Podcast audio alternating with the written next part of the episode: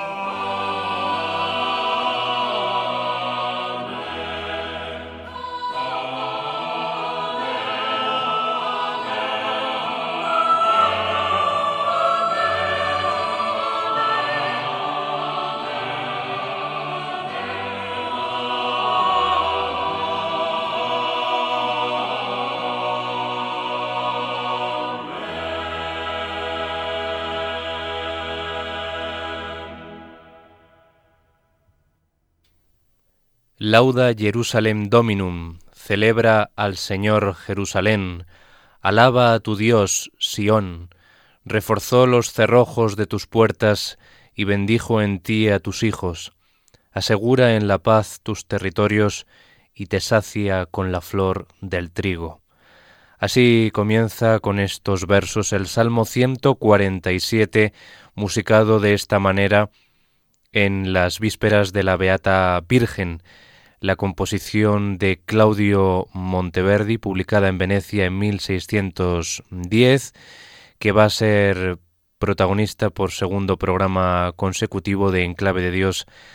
aquí en la sintonía de Radio María. Ya saben que estamos celebrando el 450 aniversario del nacimiento del compositor cremonés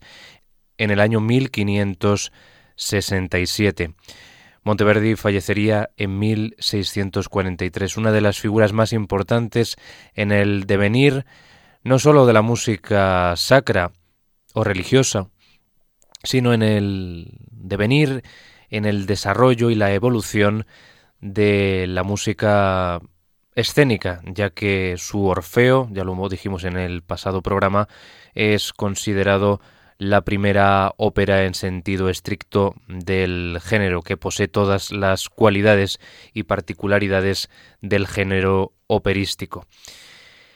Y bien, hemos comenzado con este Salmo 147, que es el quinto de los salmos que introduce eh, Monteverdi en estas vísperas, cuyas intenciones originales no están claras, ya que en apariencia llegó a convertirse esta obra en una colección destinada a la festividad de Santa Bárbara. La partitura fue creciendo gradualmente a partir de ese oficio de vísperas y esta ambiciosísima obra de casi 90 minutos de duración posee una increíble variedad estilística, eh, instrumental y posee tanto elementos litúrgicos como extralitúrgicos.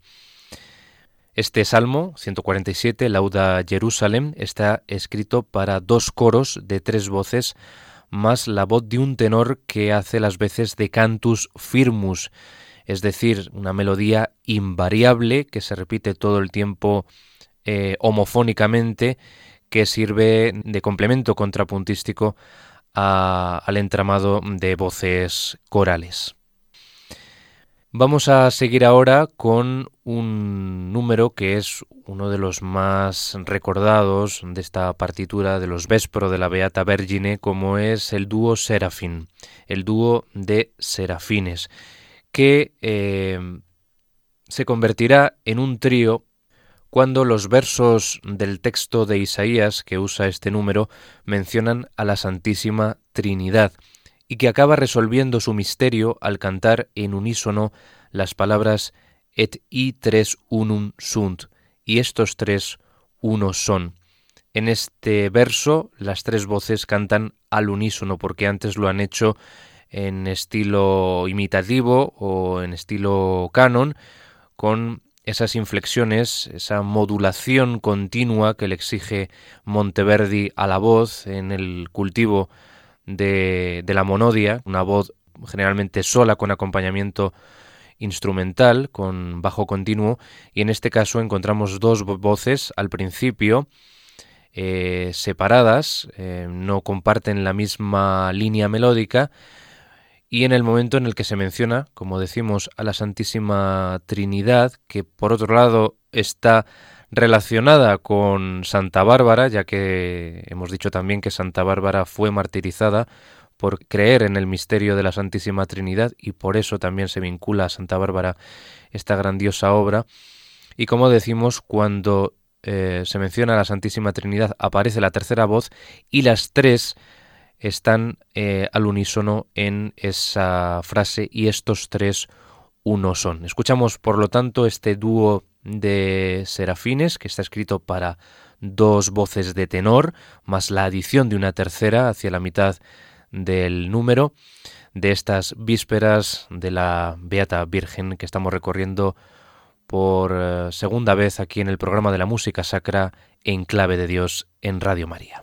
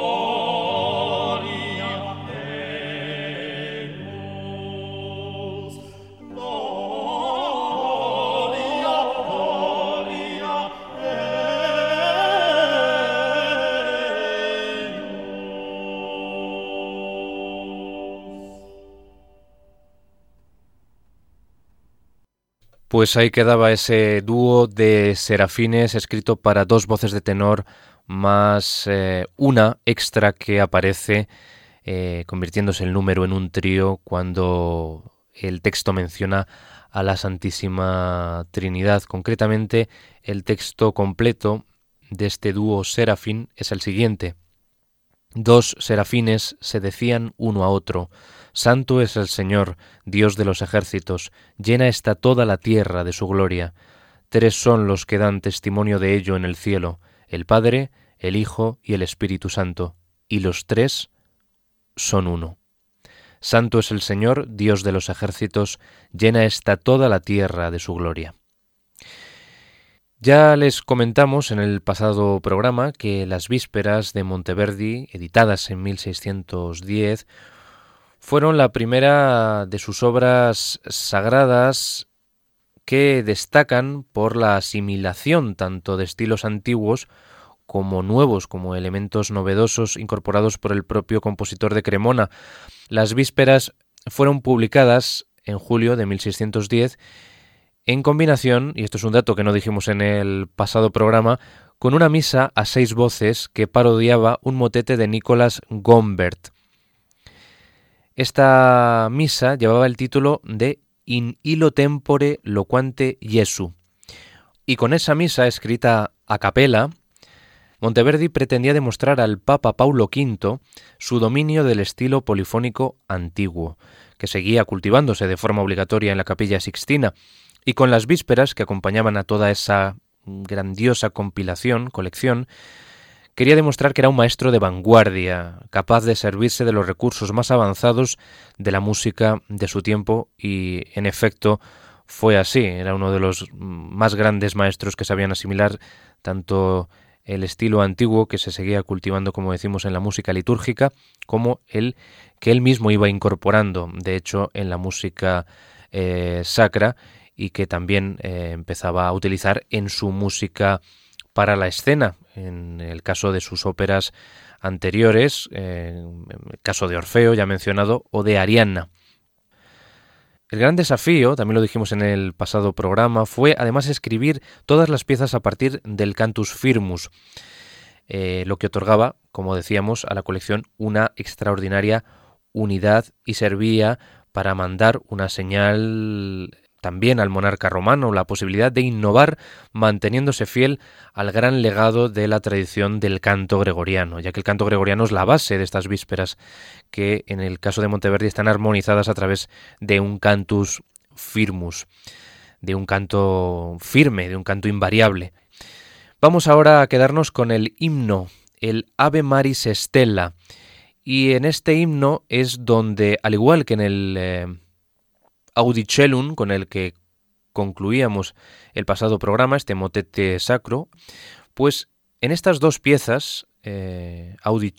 y Ave Maris Estela, encontramos la mención expresa a Santa María, eh, Madre de Dios, ya que el resto de, del texto, de las partes eh, musicales de estas vísperas, no hacen mención expresa de la Santísima Virgen María. Y este Ave Maris Estela, pues todo el mundo lo conoce, ¿no? Ese es el salve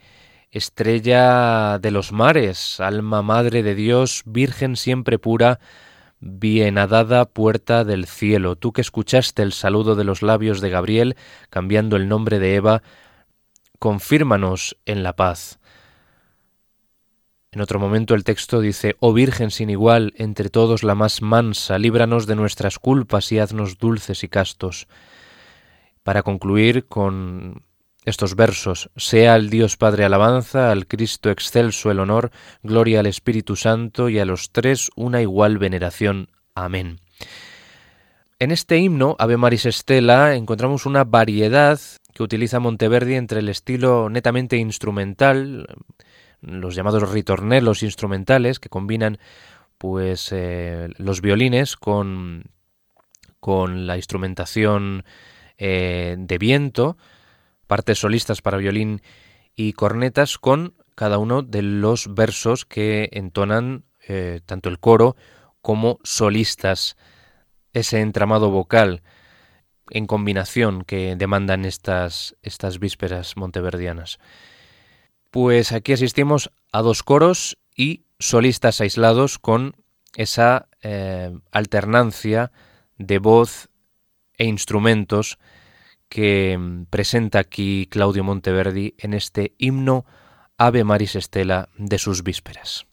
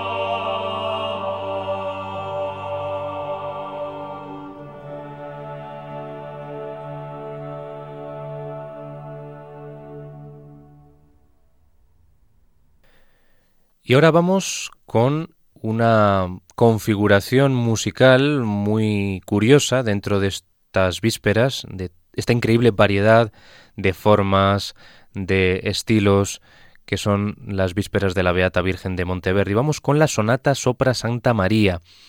La sonata sobre Santa María. Es una sonata instrumental. Lo que suenan en todo momento son los instrumentos de viento y los instrumentos de cuerda, cuerdas y cornetas en todo momento, pero lo curioso es que eh, encontramos una voz solista de soprano de los giovani del coro, repitiendo una y otra vez, como un cantus firmus,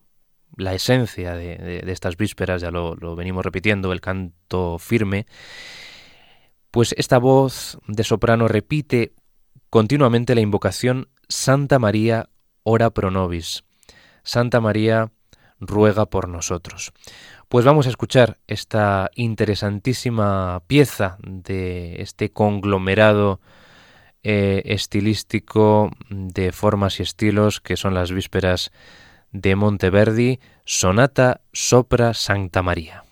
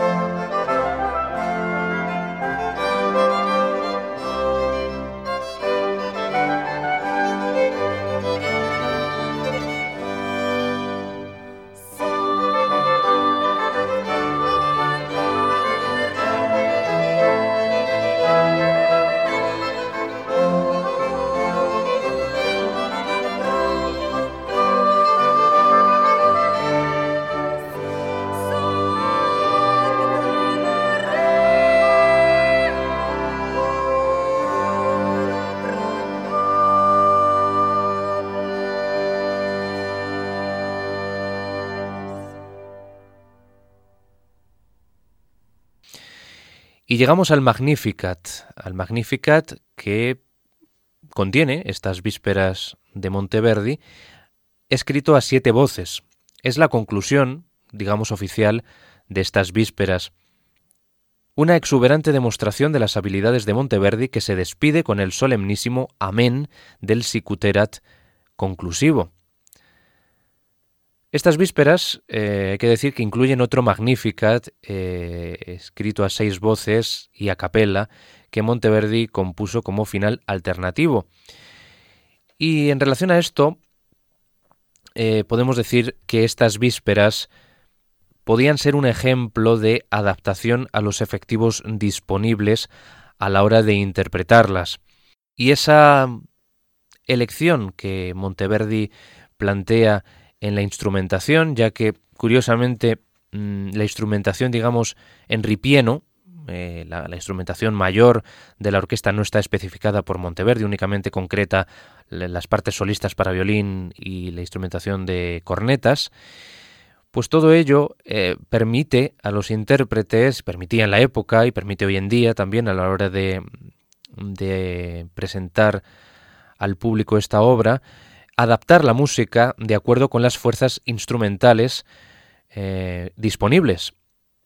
y también con motivo de la ocasión de la representación.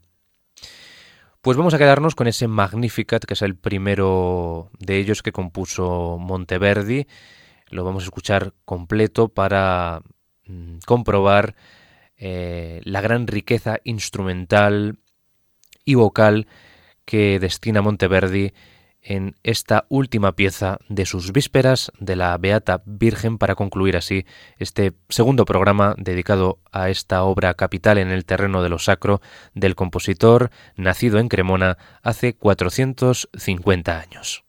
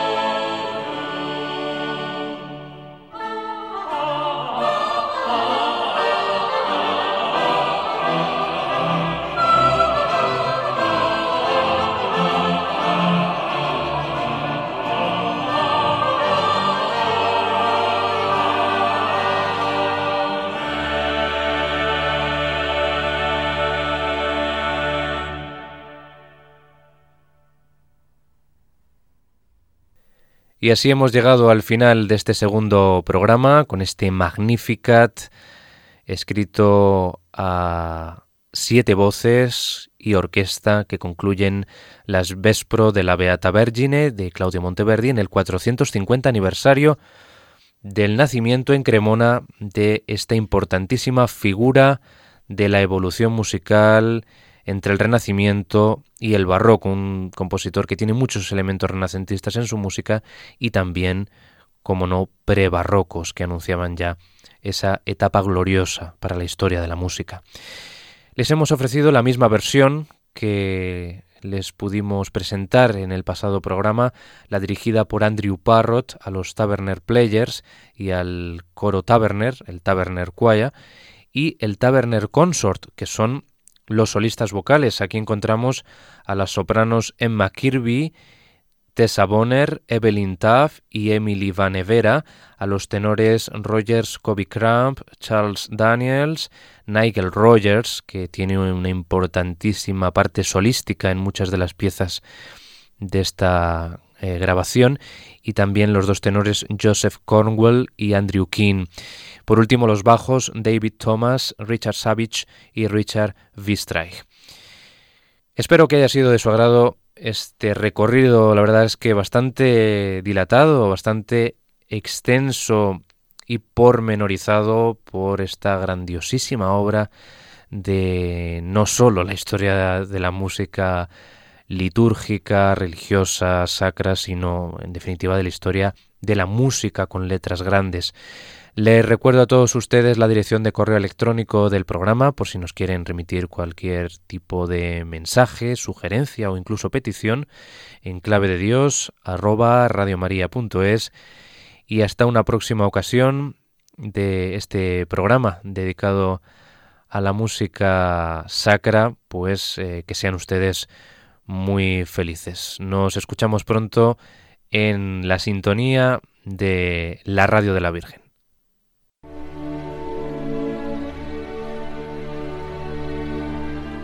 Y así termina En Clave de Dios con Germán García Tomás.